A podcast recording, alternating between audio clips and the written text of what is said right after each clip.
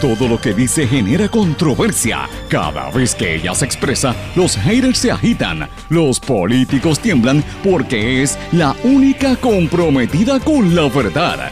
Periodista, bloguera, relacionista licenciada, analista de la noticia, escritora y le dicen la provocadora en las redes sociales. Y ahora comienza en blanco y negro con Sandra Rodríguez Coto. Nos entregaron a Luma y ellos en fiesta de Navidad todo sobre la vista legislativa a ACES y demanda en la Interamericana. Bienvenidos a su programa en blanco y negro con Sandra para hoy miércoles 30 de noviembre de 2022. Les saluda Sandra Rodríguez Coto. Luma celebra hoy en fiesta de Navidad mientras el gobierno nos espetó su contrato por 15 años. La Autoridad de Alianzas Público-Privada aprueba extender el contrato suplementario a Luma. Representantes del interés público se abstienen de votar. Vista ejecutiva de ACES revela incongruencias. Dentistas reclaman mejores tarifas, denuncian baja en tarifas por parte de planes médicos y catalogan esta determinación como unilateral e injusta. Médicos analizan la crisis y el secretario en campaña para que se vacunen. Junta de síndicos de la Universidad Interamericana demanda al expresidente Fernós por 1.4 millones de dólares por el uso de fondos federales para el manejo cito, incompetente y negligente en la pandemia del COVID. Y que se preparen porque ahora es que va a desfilar la prueba. Reacciona Fernós. Dice que la prueba adolece de validez legal y que no van a destruir su reputación. George Soros en Puerto Rico lo hace mejor. Nuestra escuela logra primera acreditación de Middle States para un centro de educación alternativa en América Latina. Y hoy inicia la Gran Feria Internacional de Artesanía en el cuartel de Vallajá hasta el próximo 11 de diciembre. Vamos a hablar de estas y otras noticias en la edición de hoy de En Blanco y Negro con Sandra. Esto es un programa independiente sindicalizado que se transmite a través de todo Puerto Rico en una serie de emisoras que son las más fuertes en sus respectivas regiones por sus plataformas digitales, aplicaciones para dispositivos móviles y redes sociales. Estas emisoras son cadena WIAC compuesta por WYAC 930 AM Cabo Rojo Mayagüez, WISA WISA 1390 en Isabela, WIAC 740 AM en la zona metropolitana. Nos sintonizan también por WLRP 1460 AM Radio Raíces, La Voz del Pepino en San Sebastián, y por X61 que es el 610 AM 94.3 FM Patillas Guayama y toda la zona del sureste y este del país. Vamos de lleno con los temas para el día de hoy en blanco y negro con Sandra Rodríguez Coto. Muy buenas tardes y bienvenidos a esta edición de En Blanco y Negro con Sandra. Mis amigos, terminando el mes de noviembre, ya en la recta final para eh, que se acabe el año, en la época navideña, la gente está deseosa de desconectarse de los problemas, sobre todo ahora que nos espetaron por tanto tiempo este contrato con Luma y muchas cosas que están pasando en Puerto Rico, pero vengo hoy con varias noticias importantes, así que nuestro esfuerzo en el programa de hoy es tratar de resumir los temas más importantes y aquellos que no se están discutiendo en la opinión pública para que usted esté consciente de lo que nos está pasando por encima en este país. Y es importante que usted esté consciente para que sepa a qué atenerse y para que entienda cuáles son los verdaderos intereses de los políticos nuestros. Eh, la gente tiene que estar orientada. Pero quiero comenzar con una noticia, porque tengo muchos temas para hoy, así que voy rápido.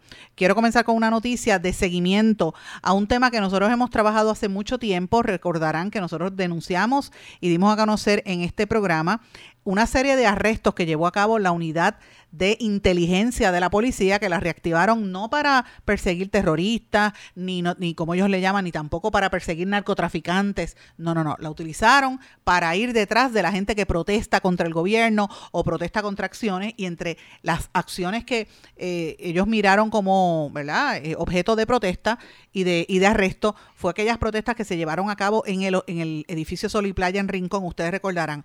Una de las personas que fue arrestada allí fue un joven chef que estuvo en este programa, un joven chef de Naguabo, eh, Denis Rosario quien en todo proceso había hasta ahora, lo, acusaron de cuánto cargo había y había salido de manera preliminar eh, bien en todos los casos, pues ayer bajó eh, obviamente el último, la última etapa de los juicios y evidentemente salió salió bien, le ganó en todas las vistas por el delito original que le habían radicado que era grave y le archivaron prácticamente ya todo, o sea que ganaron eh, a nivel del delito menos grave, que era lo que quedaba en el proceso. Evidentemente, Denis Rosario era un joven inocente y con su récord limpio. La policía y el gobierno de Puerto Rico, la policía utilizando, siendo utilizada por, el, por ciertos intereses del gobierno de Puerto Rico, incluyendo el primo del gobernador Walter Pierluisi, el que le quitaron todos los contratos en, en vivienda después del allanamiento federal. Ese mismo que fue el que empezó todo esta, este movimiento para que arrestaran a la gente en Rincón pues mira, trataron de erradicarle un, caso a este muchacho para dañarle su expediente y él salió limpio, inocente, con su récord limpio, sin multa, sin grilletes, sin probatoria, sin problema alguno para que le devuelvan incluso el arma que tenía para protegerse en su negocio, que él es chef en el área de, eh, de Naguabo, si no me equivoco. Así es que ya ustedes saben, esa noticia no la va a escuchar en otros medios porque los medios publicaron a nivel corporativo que él era culpable y ni siquiera las aclaraciones las quisieron dar a conocer. Así que estamos hablando de una realidad muy fea que vive Puerto Rico y que tenemos que estar mirando. Pero ¿qué está pasando aquí? Nosotros estamos enfrentando una serie de barbaridades. Ya les empiezo con este tema de, cómo la policía le fabrica casos a una persona y al final tienen que ir a procesos judiciales para salir bien, evidentemente. Pero la gente está eh, dolida, la gente está como si le hubiera pasado un huracán por encima al interés del pueblo.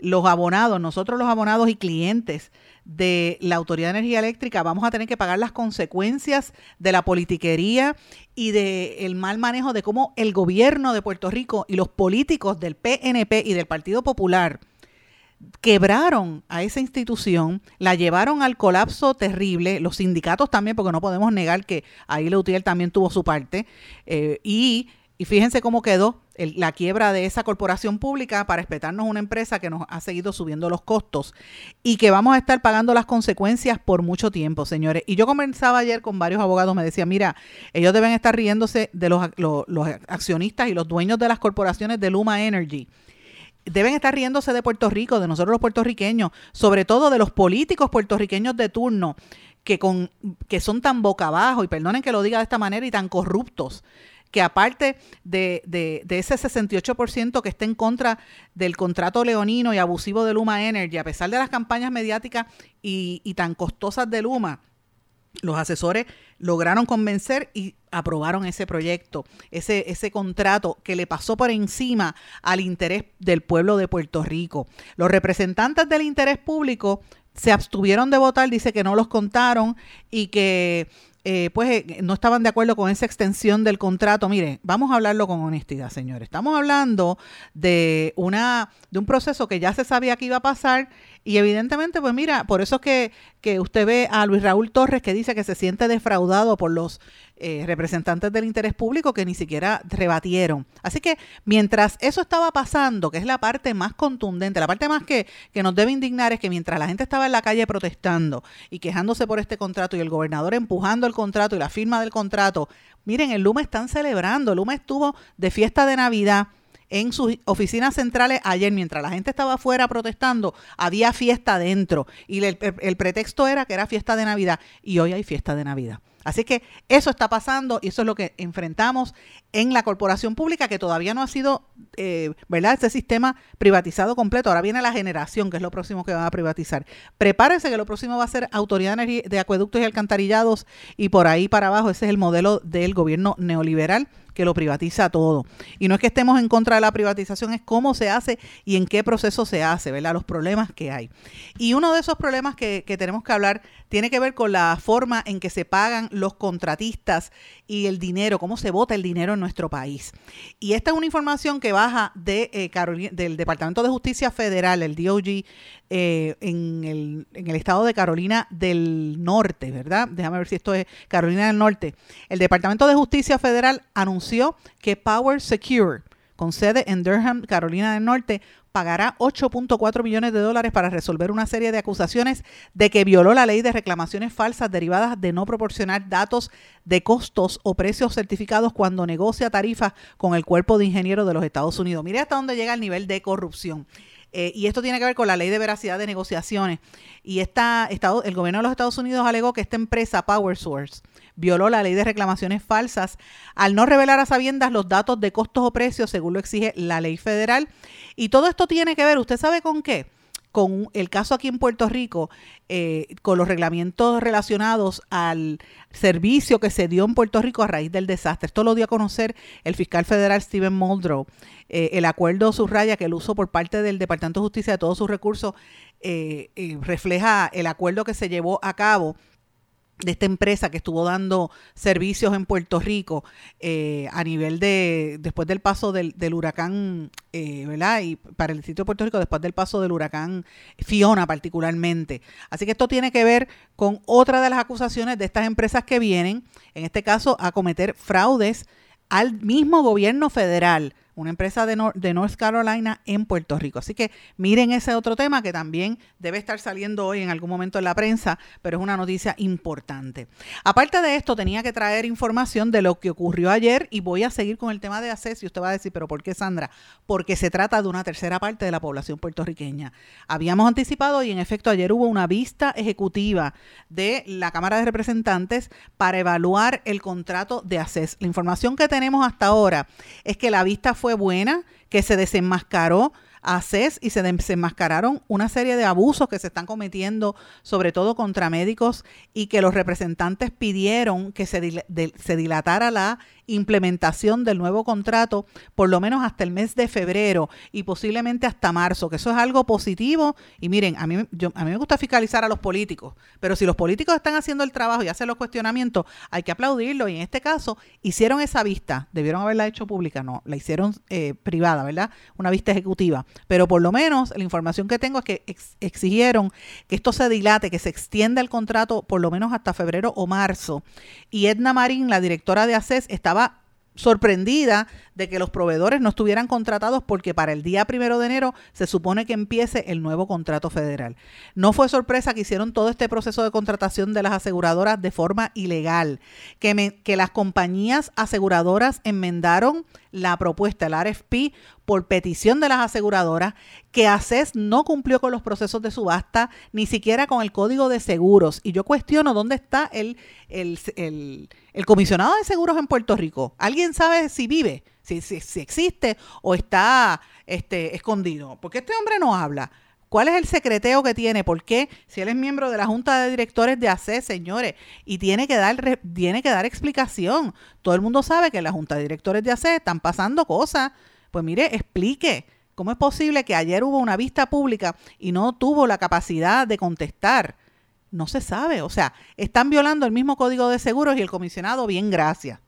Entonces, acepta la directora de ACES que van a permitir las clínicas, lo cual es las clínicas que, están estableciendo y que siguen aumentando los planes médicos en contra de la reglamentación federal, en contra del contrato federal, y van a permitirlo porque supuestamente no tienen los suficientes proveedores contratados. O sea, yo me pregunto, ¿esto se hizo a propósito para ir desplazando a los proveedores? Me refiero médicos, centros laboratorios, centros 330, hospitales al no darle los contratos, al, dilatarlo, pues no le queda más remedio que para proveer el servicio, mira, lo doy yo mismo. Y lo dan las mismas aseguradoras y le dan completo el contrato, el negocio completo de la salud se lo están llevando las aseguradoras. Esto es para desplazar al middleman. O sea, lo, lo estoy diciendo y esto es lo que va a pasar.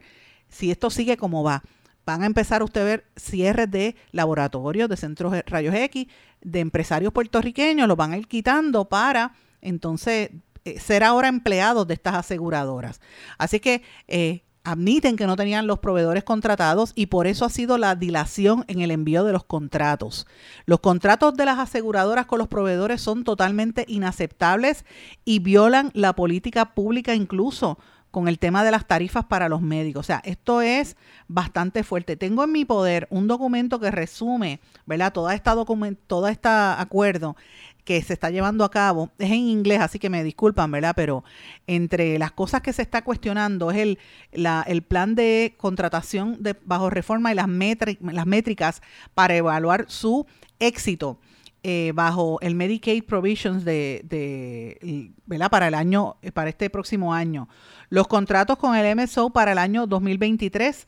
Eh, el, el, proceso de supervisión de todo este, de todo este andamiaje de los millones de dólares, que no hay garantías de que sea justo, eh, no compliance, no hay, no hay cumplimiento con, eh, con los contratos o en otras palabras, hay violaciones de contratos de gerencia con ACES. No, ACES no está haciendo un tracking, o sea, no está supervisando los contratos entre las aseguradoras y los proveedores. ACES lo admitió. Eh, déjame ver qué otras cosas puedo decir aquí. Eh, Recovery Audit, el, el, servicio de eh, contratistas, de la, auditoría de los contratistas tampoco está siendo manejada de acuerdo como establece Medicaid. déjame ver qué más. errores en el pago a proveedores y a servicios también se identificó y esto se levantó ayer en las vistas públicas.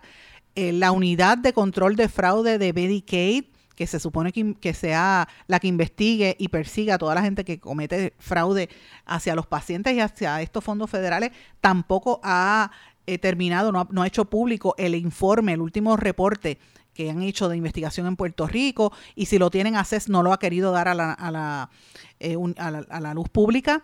La unidad del programa de integridad pública también está identificando una serie de potenciales casos de fraude ahí. Hay una serie de fondos que han sido asignados eh, a nivel local y de fondos también federales que están siendo auditados. O sea, les estoy presentando un resumen de algunas de las cosas que se está levantando, ¿verdad? Como les dije, el documento es en inglés y mientras hablo con ustedes lo estoy, eh, ¿verdad?, revisando.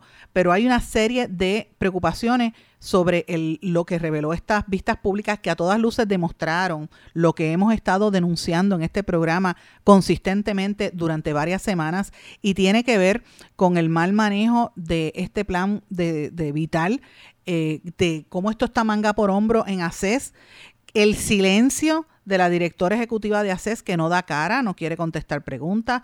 estuvo allí, pero no contestó las preguntas que realmente la gente se estaba haciendo. Esto es sumamente preocupante. La vista de la comisión para algunos fue buena, ¿verdad? Porque evidentemente... Déjeme, decirle algo más para que, para que tengan el detalle. Estoy mirando unos datos aquí que tenía mientras estoy hablando con ustedes. La vista desenmascararon todos los abusos de ACES eh, los representantes pidieron que se dilatara la implementación del nuevo contrato al menos hasta febrero, como les dije. No fue sorpresa que lo hicieron. Todo el proceso de contratación de las aseguradoras ha, ha sido hecho de forma ilegal. Enmendaron el RFP por petición de las aseguradoras, incumplieron con los procesos de subasta, incumplieron con el código de seguros, van a permitir las clínicas porque no tienen supuestamente suficientes proveedores contratados y por eso es que hubo la dilación en el envío de contratos. Los contratos de las aseguradoras con los proveedores son totalmente inaceptables y violan la política pública de las tarifas que se supone que le paguen a los médicos. Entonces yo me pregunto, ¿qué pasa que el secretario de salud no dice nada cuando él es el presidente de la Junta de ACES y él es proveedor? Él sabe lo que pasa ahí, ¿verdad? Eh, por otro lado, la directora ejecutiva de ACES dijo que los contratos con las aseguradoras habían sido aprobados por CMS lo cual es eh, no es cierto, eso es falso lo que dijo la directora ejecutiva de ACES eh, y no puede ser efectivo hasta el primero de enero. Así es que ella está diciendo, eh, ella está llevando a error, induciendo error a los legisladores. Esta semana, para que usted sepa, y esta información la voy a revelar, voy a publicarlo por escrito, porque es que ya es hora de que la gente empiece a ver esto. Esta semana llegaron siete auditores federales adicionales y tres de esos auditores están en ACES hay otros que están en el Departamento de Salud. En ACES lo que hay es un caos porque han encontrado eventos de fraude y mala administración donde desde el año 2010 hasta el presente se han desaparecido cientos de millones de dólares relacionados a medicamentos. Y si esto sucede, Puerto Rico se supone que devuelva estos fondos. Este va a ser el caos grande en ACES. Por otro lado, ACES requiere al menos de 4.900 millones de dólares para el nuevo contrato y el Congreso está trancado en que no va a dar más, más, más, dinero hasta que se corrija esta situación en el sistema. Según ACES, representantes de las aseguradoras y proveedores junto a Jennifer González van la semana que viene al Congreso a seguir mendigando más fondos y yo me pregunto si es para más tumbe. Las fuentes que tenemos en Washington nos están diciendo que, que no, no lo quieren, que la gente allá en Washington no quiere ni ver a la gente de ACES, que le han perdido toda credibilidad y esto nos deja con un sistema absolutamente corrupto sin el dinero necesario para operarlo. Y cada día el Congreso le impone más requisitos de fiscalización que no están cumpliendo, lo que hace todo incluso más difícil. Así que Puerto Rico tiene que prepararse para lo peor hasta que empiece a limpiar casa en ACES. Esto es lo que está pasando aquí y eso trascendió durante la vista y cosas que no se dijeron a los legisladores, pero que me consta que se estaban discutiendo allí entre los que estuvieron presentes. La vista eh, fue importante, a mí me parece que es hora de que la gente empiece a darse cuenta de lo que de verdad está pasando allí y cómo se afectan los médicos y el sistema de salud, porque a la hora de la verdad, si aquí usted no, no consigue médicos ni especialistas cuando va a buscar una cita, esto se va a poner peor. Y esto es un problema para la clase médica también, esa clase profesional que van a seguir siendo cuando se gradúen de la universidad van a tener que irse de aquí, más que, incluso que lo que están haciendo ahora porque no hay posibilidades. Para los jóvenes no hay trabajo. Entonces, ¿qué va, ¿qué va a pasar con nosotros? ¿Traerán médicos de fuera de Puerto Rico o dejarán que la gente se siga muriendo? Eso es parte de lo que está pasando. Y miren, parte del problema de esto, que es serio, se evidencia en denuncias como la que acaba de hacer el Colegio de Cirujanos Dentistas de Puerto Rico a través de la presidenta, la doctora Arminda Rivera, que arremetió contra las decisiones de planes médicos como MMM, que anunció en noviembre que va a bajarle las tarifas dentales a, los, a, todos los pacientes. O sea, si usted tiene pacientes Advantage, fíjese esto, le anuncian estas compañías, y, yo lo digo y lo digo públicamente, yo no tengo problema en decirlo, y lo digo públicamente porque estas empresas no quieren dar cara tampoco, y los he llamado MMM y Triple S, que son los planes que consistentemente reflejan más quejas en ACES y usted los escucha en las campañas de Medicare diciendo le, recortamos la grama, le llevamos el perrito a pasear, le, puede ir al beauty a recortarse el pelo. Perfecto, todos esos servicios son buenísimos, pero a la hora de buscar eh, el, servicio médico no lo tiene. Ahora mismo le acaba de bajar MMM, las tarifas dentales le van a pagar menos a los dentistas y los dentistas dicen, mira, esto es una decisión unilateral, esto es injusto. ¿Cómo es posible? La, que eso junto a la inhabilidad de ACES de cumplir con el tarifario dental que aprobaron en el 2018 es eh, obviamente un, golpe a la clase médica, particularmente en este caso a los dentistas de Puerto Rico. Así que imagínense, es alarmante que cuando hay tanto problema, no, se consiguen ni siquiera asistentes dentales, eh, la gente le prefiere conseguir trabajos en fast food que trabajar para oficinas dentales porque no hay garantías y como los planes médicos están cortando, pues mira, no hay dinero para ellos. Así que eso es parte del problema. Eh, la, el Colegio de Cirujanos Dentistas está haciendo unas, unas denuncias extremadamente serias y lo quería plantear aquí porque esto es parte, ¿verdad? Esto es uno de los, de los casos. Esto no es solamente con dentistas, está pasando en todos los renglones vaya a ver para, que, para que usted sepa lo que está pasando con los centros laboratorios y los, los radiológicos. Ahí sí que hay un problema serio y esos son los temas que se tienen que hablar. Así que esto, esto de los dentistas yo lo ato a una noticia que sale hoy a nivel internacional, lo publica el Washington Post. Fíjese si es importante usted cuidar su salud oral.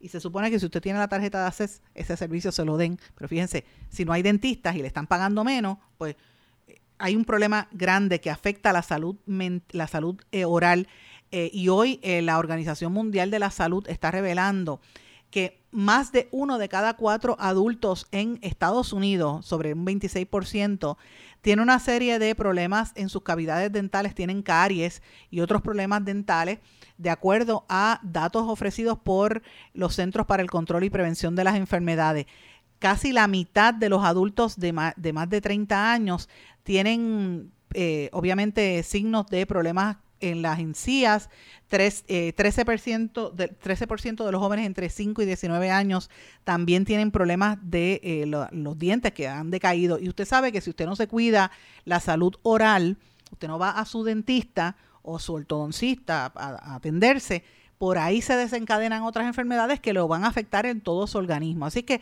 si usted no tiene ese servicio y si ACES le está haciendo la vida imposible los planes médicos a, las, a los dentistas, pues ya usted sabe que esa es la próxima migración de profesionales de la salud que se están yendo.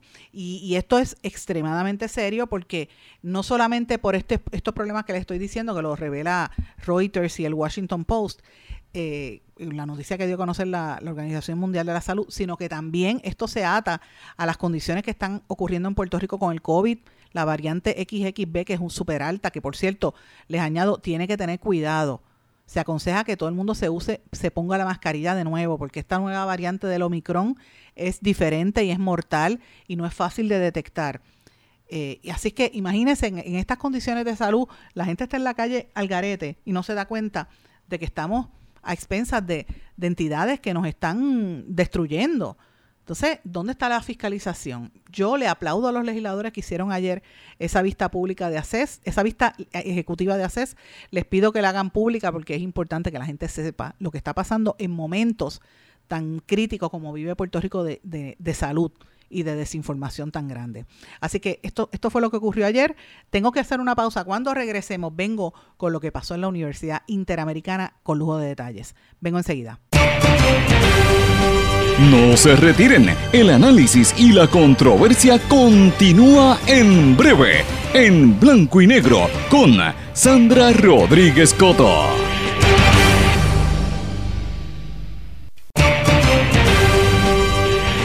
Y ya regresamos con el programa de la verdad, en blanco y negro, con Sandra Rodríguez Coto.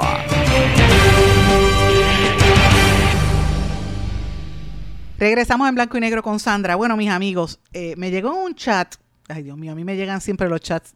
Me entero de las cosas fuertes por chats y cuando uno las dice, pues a veces es como que eh, es, fuerte. Y me río un poco porque por chat fue que me enteré de lo que pasó por Telegram. Ustedes recordarán eh, un chat que revelamos de lo del canadiense aquel que era un narcotraficante, el chat de Wanda Vázquez. O sea, cada rato me entero por, de cosas por chats que terminan siendo noticias eh, y a veces son noticias súper importantes que cambian hitos en Puerto Rico. Pues mire, este es un chat que tiene que ver con salud. a mí me envían chats de diferentes médicos y de profesionales de la salud, de planes médicos, etcétera, y me entero de un montón de cosas. Eh, ahora hay uno que está corriendo que habla de la variante XXB del COVID-19 y lo que están pidiéndole a la gente es que preste atención, que esto se tiene que informar. Usted ve que ahora mismo el secretario de Salud empezó con una campaña de vacunación por la influenza. Obviamente, la influenza está subiendo, porque la gente durante la pandemia se ponía la, la, mascarilla, no salían, así que no se, no, no se contagiaban con la influenza, que es un virus mortal. Está el virus incitial respiratorio está este el micoplasma y está el COVID, o sea, están pasando muchas cosas en Puerto Rico, hay que cuidar si la gente está en la calle al garete como si nada. Lo planteo porque Salud está impulsando esta campaña que también tiene que ver con, con las cuotas que tienen que cumplir para vacunas en Puerto Rico, la, el, ¿verdad? ese proceso de, de, los fondos que reciben para vacunas. Eh, pero la realidad es que, mire, vacunación usted se tiene que alimentar bien, se tiene que cuidar y tiene que evitar estar en lugares aglomerados. ¿Por qué? Porque esta situación con el COVID está fuerte y en el chat que recibí, más de un chat está diciendo esto. La variante XXB hay que prestarle atención. Se aconseja a todo el mundo que se ponga una mascarilla porque la nueva variante del Omicron XXB es diferente, es, es mortal y no es tan fácil de detectar correctamente.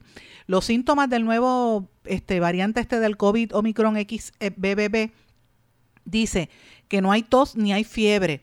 En algún número de limitados casos de pacientes, hay la gente refleja dolor en las articulaciones, dolor de cabeza, dolor de cuello, dolor en la parte superior de la espalda y rápido le dan neumonía y generalmente no tiene apetito. Este Omicron XXB es cinco veces más virulento que la variante Delta y ya tiene una tasa de mortalidad más alta que la Delta. La afección tarda menos tiempo en alcanzar una gravedad extrema y a veces no hay síntomas, así que usted tenga cuidado. Esta cepa del virus no se encuentra en la región nasofaringea y afecta directamente a los pulmones durante un periodo de tiempo relativamente corto. Varios pacientes diagnosticados con COVID Omicron XB fueron clasificados como sin fiebre y sin dolor, pero las radiografías mostraban que tenían una neumonía torácica leve. Las pruebas hiponasal suelen ser negativas y los casos de falsos negativos en las pruebas nasofaringeas están aumentando. Esto significa que el virus puede propagarse en la comunidad e infectar directamente a los pulmones, provocando una neumonía, una neumonía vírica. Y esto explica el por qué se ha convertido en algo tan contagioso. Así que en estos chats que estoy recibiendo le pide a la gente que tenga cautela eh, evitar lugares muy concurridos, mantenerse en distancia, ¿verdad? E, e incluso hasta en espacios abiertos que no esté pegado a, a, otras personas y que utilice una mascarilla para, eh, como siempre, lávese las manos con frecuencia. Aunque todos estén asintomáticos, pues esta ola eh, puede incluso ser más mortífera que la primera ola del COVID-19. Obviamente, si usted quiere las vacunas, pues usted va y se vacuna también. Ahora están en la campaña para que la gente se ponga la bivalente. Así que lo traigo porque esto es un comentario muy serio, muy fuerte que está viniendo de profesionales de la salud. Así que bueno, eso era uno de los temas que quería mencionarles y, que no, no me pasara. Pero los que me siguen en todas mis plataformas saben que ayer, ¿verdad? Ah, en, ayer en la tarde publicamos una noticia en todas nuestras redes y después por la noche tuvimos que añadir la reacción. Y me refiero a la demanda que radica la Universidad Interamericana de Puerto Rico, demandó por 1.4 millones de dólares al presidente que habían destituido, Manuel Fernós, y a sus allegados alegando que él otorgó un contrato a un negocio privado utilizando fondos federales para el rastreo, manejo y otras medidas durante la pandemia del COVID-19 y que la demanda se describe detalladamente cómo el contrato fue, que fue por 1.5 millones de dólares y se enmendó en 12 ocasiones era ilícito supuestamente, y que estaba plagado de irregularidades, que se hizo sin autorización, violando los estatutos internos de la universidad, y por eso le piden que devuelva 1.4 millones.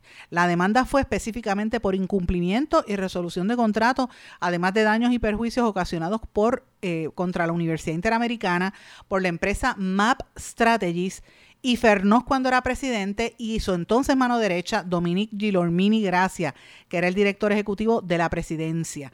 Así que dice el documento, el licenciado Fernós y el licenciado Gilormini abusaron de su discreción, fueron crasamente negligentes, incompetentes y actuaron contrario a los intereses de la Universidad Interamericana. Debido a su negligencia, y estoy citando, eh, negligencia en el incumplimiento de los deberes, la Interamericana desembolsó 1.4 millones de dólares de fondos federales para pagar este sistema de rastreo MAPS por servicios que no fueron prestados.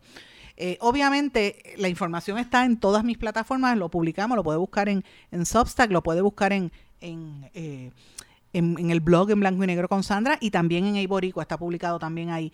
Y obviamente, entre las cosas que se destaca es que esa empresa había sido creada un mes a, un mes después de la pandemia por Miguel Marzán, hermano de la, que era directora eh, epidemióloga del Estado, Melissa Marzán, pero este señor... Eh, Miguel Marzán no es epidemiólogo y en la propuesta decía que ellos iban a estar eh, supervisando cómo era que iban a hacer el tracking de los, em, de los empleados y, estudiantes de la Universidad Interamericana. Así que este para hacer el, examen, ¿verdad? y, la investigación de esta, tengo entendido que trajeron unos abogados muy competentes, en este caso el licenciado Rolando Emanuel, y que fue el que trabajó en ese caso de como perito, ¿verdad? Y el caso lo está llevando un bufete con el licenciado eh, Pizarro, que es el que está llevando el caso de la, de la Junta de Directores de la Interamericana. Y ustedes recordarán que ellos habían votado, ellos destituyeron al presidente después de 23 años en el servicio. Esto fue en mayo de este año y esto fue a raíz de una de los resultados de una auditoría interna y desde entonces Fernós ha dicho que esto es una campaña para destruir su reputación. En horas de la noche yo, yo tuve una conversación por teléfono con el señor Fernós, con el expresidente, que me llamó, finalmente lo conseguí, y me reaccionó diciendo que esta demanda es frívola y que se preparen ellos porque ahora es que va a desfilar la prueba. Ustedes saben que Fernós es catedrático en la Facultad de Derecho de la Interamericana, viene una familia de muchos abogados, gente muy reconocida, así que eh, conoce el proceso legal, da clases de leyes y está diciendo que identificó irregularidades y que sus abogados saben cómo van a reaccionar. Los abogados de, de Fernós son nada más y nada menos que el expresidente del Tribunal Supremo de Puerto Rico, Federico Hernández Denton, y el reconocido abogado Harold Vicente, eh, que es uno de los que tiene que ver con el caso de Donald Guerrero, el que era ministro de Hacienda de la República Dominicana, pues ese mismo abogado. Así que abogados de ese calibre están de, ¿verdad? Eh, representándolo. Y Fernós me decía que esto es una campaña nefasta para tratar de dañarle su reputación y destruir su reputación de más de 43 años en el mundo de la academia, 23 de los cuales fue como presidente de la, de la Interamericana. Y él dijo esto, y voy a citar. Esto es una persecución maliciosa en mi contra para echarle lodo a mi reputación y evitar que yo hiciera pública una serie de irregularidades que comete esa gente de la Junta de Síndicos.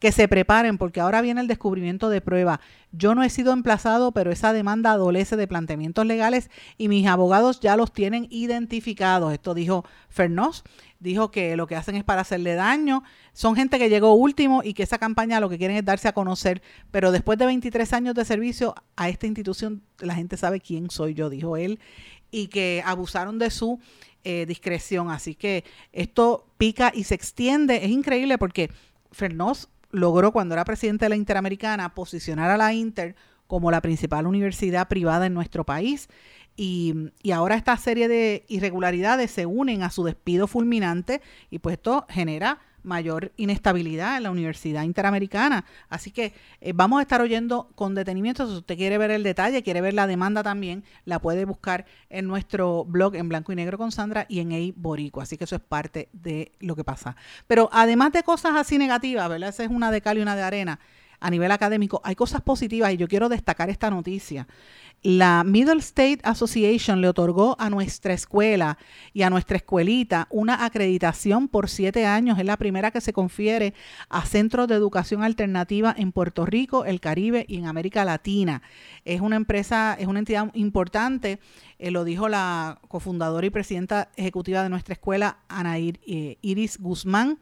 Eh, y obviamente esto, este anuncio es importante porque representa el trabajo que ha estado haciendo esta, esta organización, ¿verdad? Y estas escuelas para rescatar jóvenes y, niños de zonas vulnerables, específicamente en barriadas en Caguas y en el municipio de Loíza, en áreas muy pobres, gente que por lo general se va de las escuelas, los atraen para que se mantengan estudiando y lograron eh, esto, el desarrollo de estos centros de educación alternativa que operan como una organización sin fines de lucro en ambos municipios. Así que esto es eh, importante. Nuestra escuelita es la preescolar, pero nuestra escuela es la que eh, la, escuela intermedia y superior. Así que esto es un, triunfo importante que le trae lujo. De hecho, hasta la alcaldesa de, de Loíza, Julia Nazario, estaba celebrando, dijo esto es espectacular porque sabe que llevan años de trabajo y es un logro, sin lugar a dudas, lo que, ha, lo que ha hecho esta entidad. Así que yo lo felicito a todos los que tienen que ver. Yo he estado en algún momento de, mi vida, ¿verdad? He estado en, varios eventos ahí en nuestra escuela y pues siempre es un, honor ver a, estos líderes comunitarios, estos maestros, encabezados por el querido amigo Justo Méndez Aramburu, fundador de nuestra escuela, que sabe que los orígenes de esa escuela era proveer una educación alternativa y miren el triunfo que hasta la Middle State los aprobó. Así que esto es un logro grandísimo para Puerto Rico y hay que celebrarlo. Y también hay que celebrar que a partir de hoy empezó la, eh, la gran feria internacional de artesanías en el cuartel Vallaja. 160 artesanos de 20 países van a estar en esta Navidad, en esta feria, Feria en Art, como ellos le llaman en el cuartel de Vallaja. Eh, y va a haber artesanos de no solamente de Puerto Rico, vienen de Uzbekistán, de Perú, México, India, Mali, Madagascar, de la República Dominicana, Guatemala, El Salvador, Ecuador, Costa Rica, Colombia, Brasil, Argentina, España y Estados Unidos, entre otros. Así que eso va a estar en Vallaja. Yo, de hecho, ayer estaba allí en Vallaja que yo paso siempre por ahí cuando voy para la Escuela de Artes Plásticas. Mire, y estaban, yo estaba viendo que estaban montando las carpas Vallaja lo están remodelando. Hubo un fuego hace unos meses allí en, uno de los restaurantes. Lo están pintando completo ese edificio histórico y está quedando de lo más bonito. Y esto pues coincide con la época navideña. Eh, esto pues nos llena de ánimo porque después de la pandemia ya era hora de que se dieran estas actividades, pero a la misma vez hay que tener un poquito de cuidado y como dije, mantenga su mascarilla si están estos eventos públicos. Pero disfrute porque esto es algo que ya hacía dos años que no se llevaba a cabo en Puerto Rico. Voy a una pausa. Cuando regresemos venimos con noticias internacionales. No se retiren, el análisis y la controversia continúa en breve, en blanco y negro, con Sandra Rodríguez Coto. En mi pueblo se chinchorrea bien duro. Aquí me cubre mi plan médico y en tu pueblo también. En mi pueblo es donde tenemos las mejores vistas. Aquí cubre mi plan médico y en el tuyo también. En mi pueblo se goza de verdad. Aquí me cubre mi plan. Y en tu pueblo también. Plan de salud Menonita. En todo Puerto Rico. El plan médico que te cubre con una extensa red de médicos, especialistas y laboratorios. Además, te cubre en el hospital de tu preferencia en cualquier lugar de Puerto Rico. Plan de salud Menonita. Sabes cómo es esto que te la la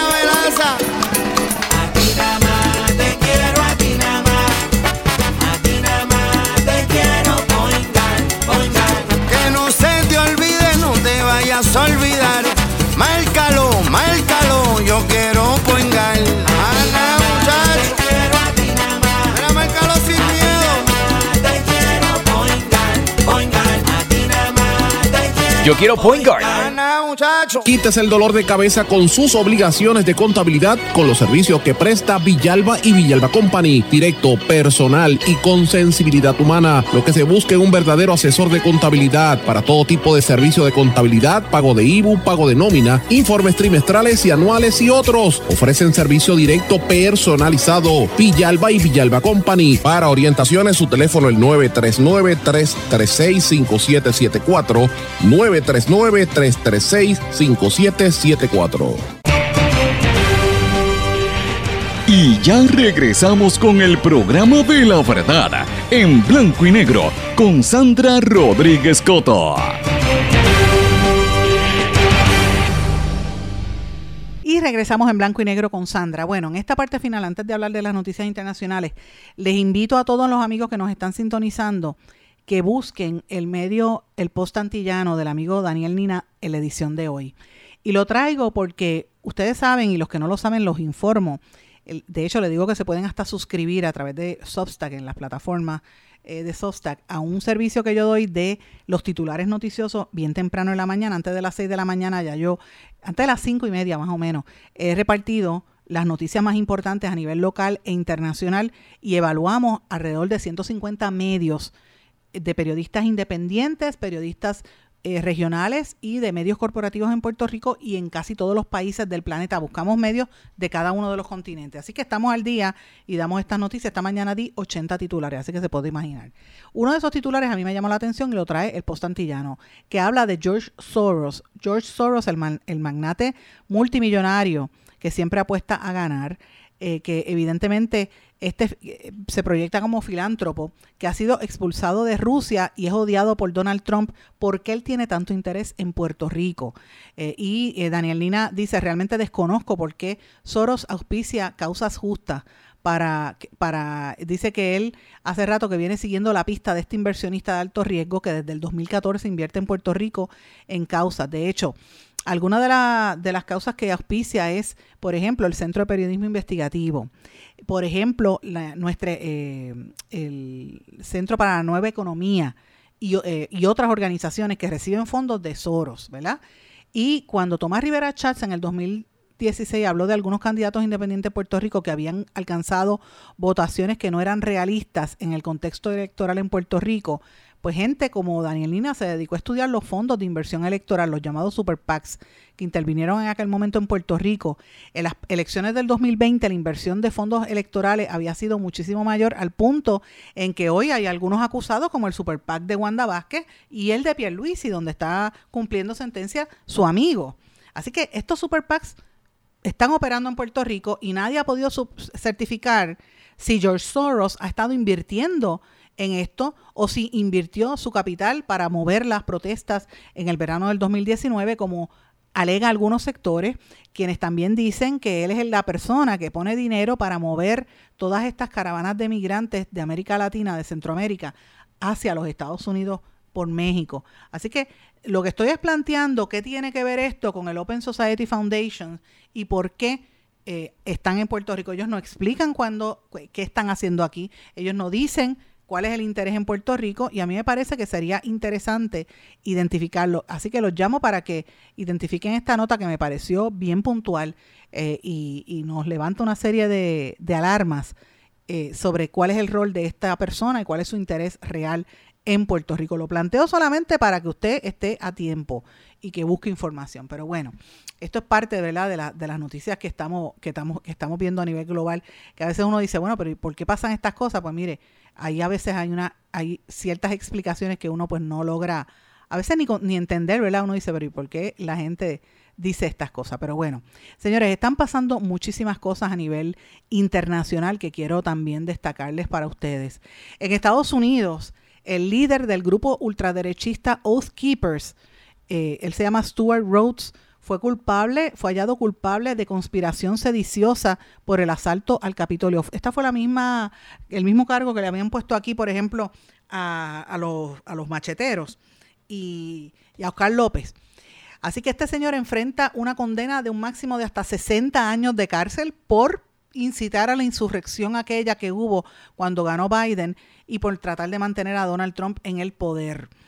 También en los Estados Unidos el Senado aprobó una ley para blindar al matrimonio homosexual. Y eh, a mí me estuvo interesante, traigo esto a colación con lo que traje, lo que acabo de decir de George Soros. El Tribunal Supremo de los Estados Unidos sopesa una política de deportación a los migrantes. Ese fue el escenario de una disputa partidista que se cierne sobre el, el gobierno de Joe Biden. Y también llamó a colación que en Nueva York eh, están anunciando que van a empezar a internar en hospitales psiquiátricos en contra de su voluntad a personas que estén sin hogar, a los homeless, a los deambulantes, que ellos entiendan que tenga trastornos mentales. Esto abre las puertas a que empiecen a violarse derechos civiles, pero en la intención de limpiar las calles, como dicen, los van a meter en el psiquiátrico. Imagínense que esto sucede en Puerto Rico, es un escándalo de grandes proporciones. Pero mientras tanto, los ojos del mundo están en el, en el, en el juego este de- del soccer, en el Mundial. Estados Unidos clasificó eh, contra Irán. Y entonces lo más, y lo más y este, Inglaterra le ganó a Gales, pero mire lo más interesante, Qatar, que es el- la, la casa, ¿verdad? Rompieron récord, los eliminaron. Es una vergüenza en unas copas globales que el anfitrión esté eliminado. Ese es un tema principal. Aquí cerca en el Caribe, la República Dominicana, ustedes saben que lo había dicho ayer, la jefa del Comando Sur de los- del Ejército de los Estados Unidos, Laura Richardson, está en República Dominicana, se reunió con el presidente de puerta cerrada y Abinader, y el gobierno de Abinader no ha querido decir qué era lo que estaban hablando. Se anticipa, ¿verdad? Y se especula que podría ser lo que está ocurriendo en Haití, que es una situación ex- extremadamente seria, y de hecho hoy salen informaciones de que un millón de haitianos entraron a la República Dominicana en los últimos seis años. Y eh, también destaco otra noticia de República Dominicana que me llamó la atención, que el famoso merenguero Juan Luis Guerra se iba de viaje para Chile, una gira que tenía en Sudamérica, iba a estar en Colombia, donde tiene boletos vendidos, y cuando está llegando al aeropuerto le robaron todos sus equipos. Entonces le está pidiendo una ofreciendo una recompensa para quien los identifique. Le robaron todo. Imagínense qué cosa más terrible, ¿no? En su propio país. Horrible por demás. En América Latina están pasando varias cosas. Asesinaron al director de un canal de televisión regional durante un reportaje. Me refiero al periodista Wilder Alfredo Córdoba, que estaba denunciando casos de inseguridad en esa zona de la Unión en Colombia. En Venezuela, las pases se están haciendo entre Venezuela y Chevron que van a firmar contratos para desarrollar empresas mixtas y producción petrolera. Llamo la atención también a lo que está pasando en Nicaragua. Sé que hay gente que escucha este programa por allá. La Corte de Derechos la Corte Internacional de Derechos Humanos declaró en desacato permanente a Nicaragua eh, por incumplir con resoluciones de la ONU eh, y del tribunal respecto a los opositores presos. Llevan 46 personas presas por razones políticas y no dicen, ¿verdad? ¿Cuál es, el, cuál, es, ¿Cuál es el motivo? Los están torturando según informaciones en las cárceles. En México hubo una explosión de un ducto de petróleos mexicanos que dejó 11 heridos. Esto es en la zona de Veracruz. Eh, los presidentes de Chile y de Perú, eh, Boric y Castillo respectivamente, acordaron celebrar en Lima la cumbre de la Alianza del Pacífico que había sido suspendida. En Argentina viene ahora en los próximos días la sentencia por presunta corrupción que ve un tribunal en ese país y la vicepresidenta dijo que los jueces que le investigan que ese tribunal es un pelotón de fusilamiento. Lo dice ella que había sido, ¿verdad? Recientemente vivió una amenaza y un atentado que tuvo a su vida. En Ecuador, una, una banda secuestra durante horas un hospital.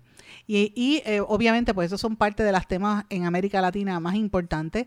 En, en, debo mencionar que en Europa están también ocurriendo cosas. El primer ministro británico Sunak, que es el que acaba de que acaban de escoger, declaró que la edra dorada de las relaciones entre el Reino Unido y Canadá ha terminado. Calificó al gigante asiático como un desafío sistémico.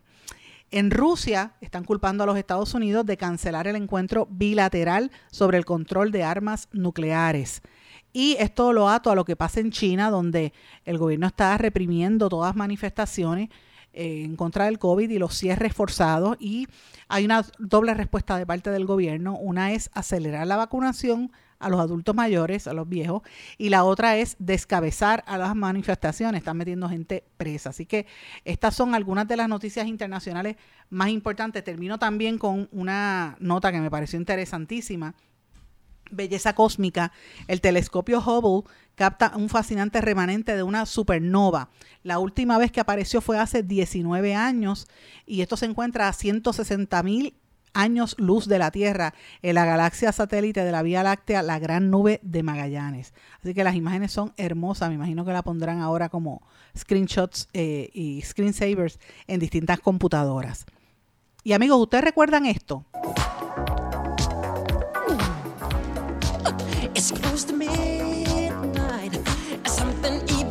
Lurking in the dark. Under the moonlight, you see a sight that almost stops your heart. You try to scream, but terror takes the sound before you make it. And you start to freeze, and so it looks you right between the eyes. ¿Ustedes se acuerdan de esa música? Ese es Thriller, el famoso álbum de Michael Jackson. Señores, este año cumple 40 años. Thriller cumple 40 años. Desde su lanzamiento, Thriller ha vendido más de 100 millones de álbumes. Y esta nueva, eh, ¿verdad?, propuesta que presentó hace 40 años Michael Jackson. Yo, uno ve los videos y piensa que lo hizo en el día de ayer, eh, que mezcla rock, pop, rhythm and blues y disco en ese, en ese álbum que rompió todas las barreras y luego de 40 décadas, sigue siendo vigente. Ahora con títulos inéditos en una nueva edición. El lanzamiento de esta nueva edición del disco eh, el día de hoy. eh, que cumple, ¿verdad? Específicamente 30 años, porque esto se lanzó un 30 de noviembre del 1982. Y como dije, han vendido más de 100 millones de álbumes. El disco consagró a Michael Jackson como el rey del pop. Trece años después de su muerte, la plataforma Spotify contabiliza 36.7 millones de descargas mensuales de canciones de Michael Jackson, eh, con títulos en la versión original como Beat It, Billie Jean y ahora eh, después salió en CD. Ese disco tiene 34 canciones entre inéditos y nuevas y versiones nuevas de discos viejos, obviamente. Así que hay una versión de Billie Jean interpretada por el rapero Kanye West y otra de Beat por la cantante Fergie. Eh, y obviamente ni siquiera las acusaciones de pedofilia que opacaron su carrera al final de su vida han conseguido dañar su fama. Así que este, la clave del éxito de Michael Jackson fue la meticulosidad de él como artista, pero también la producción de Quincy Jones, que había trabajado incluso con él anteriormente con el disco Off the Wall, que fue del 1979.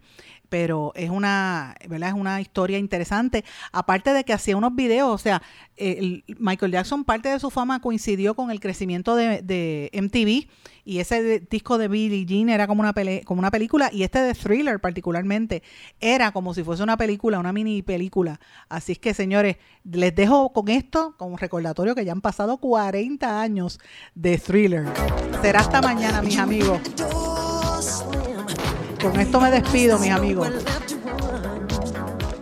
Y se acuerdan de Thriller.